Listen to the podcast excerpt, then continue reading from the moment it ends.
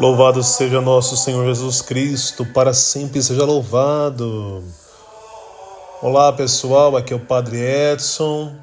Estou aqui nesta gravação após uma semana da minha cirurgia.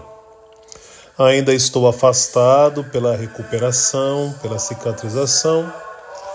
Contudo, né, na medida do possível, enviarei as minhas reflexões a todos nesta semana, a partir dessa semana. Se Deus quiser, em breve, ainda não sei, voltarei com as atividades normais. Por enquanto, podemos aqui utilizar os recursos tecnológicos para compartilhar a palavra de Deus. E quero também aqui nesse momento saudar a todos os idosos e avós e avós de nossa paróquia avós e avós das redes sociais, a minha saudação, a minha bênção nesse dia de São Joaquim e Santa Ana. Que Deus os abençoe profundamente nesse dia.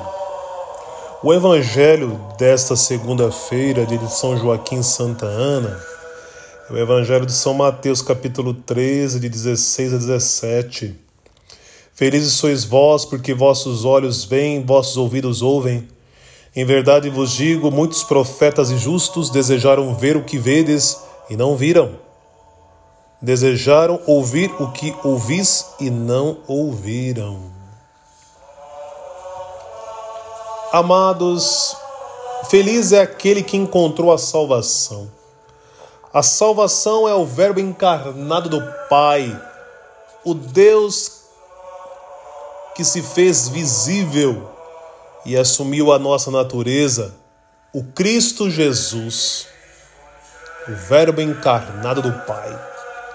O ver e ouvir é próprio de quem vive e passa neste mundo.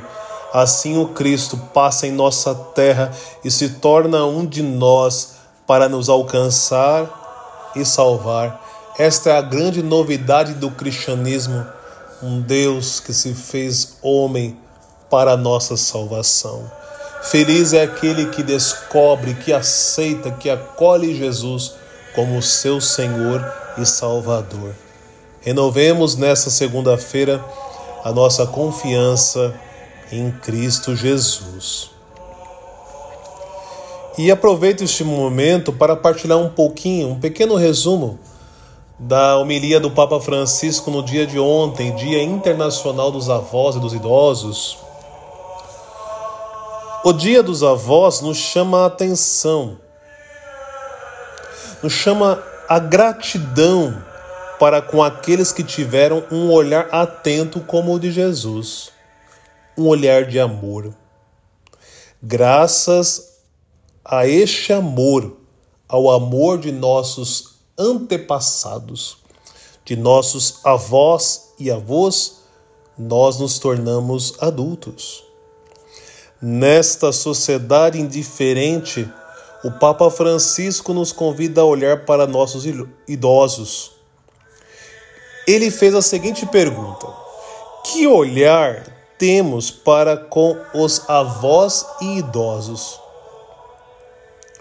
O Papa Francisco ressalta a importância, à luz do Evangelho de ontem, o Evangelho da multiplicação, de que jovens e idosos podem caminhar juntos na história e na igreja, se contribuírem, partilhar vida, sabedoria e memória. Eu termino compartilhando com vocês aqui uma frase do Papa Francisco. Os avós e os idosos não são sobras de vida, desperdícios para deitar, né, quer dizer, jogar fora. Mas são aqueles preciosos pedaços de pão deixados na mesa da nossa vida que ainda nos podem nutrir com a fragrância que perdemos, a fragrância da misericórdia e da memória. Que possamos valorizar os nossos antepassados, como diz a primeira leitura de hoje do livro do Eclesiástico.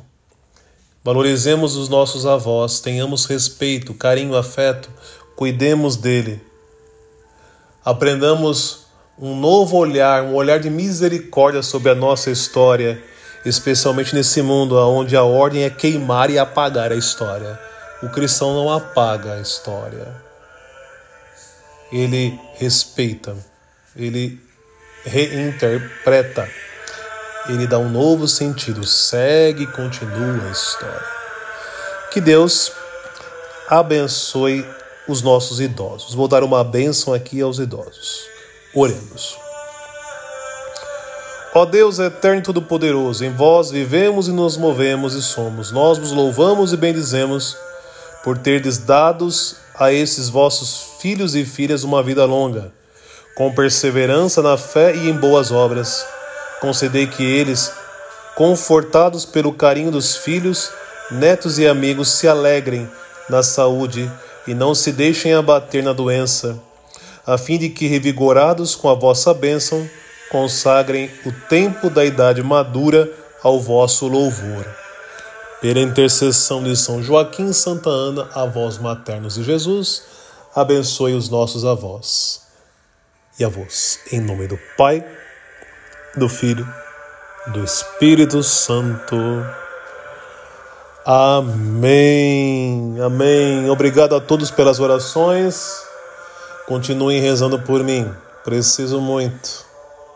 Que Deus os abençoe. Aqui é o Padre Edson e este é o nosso momento, minuto do Evangelho. Um abração a todos.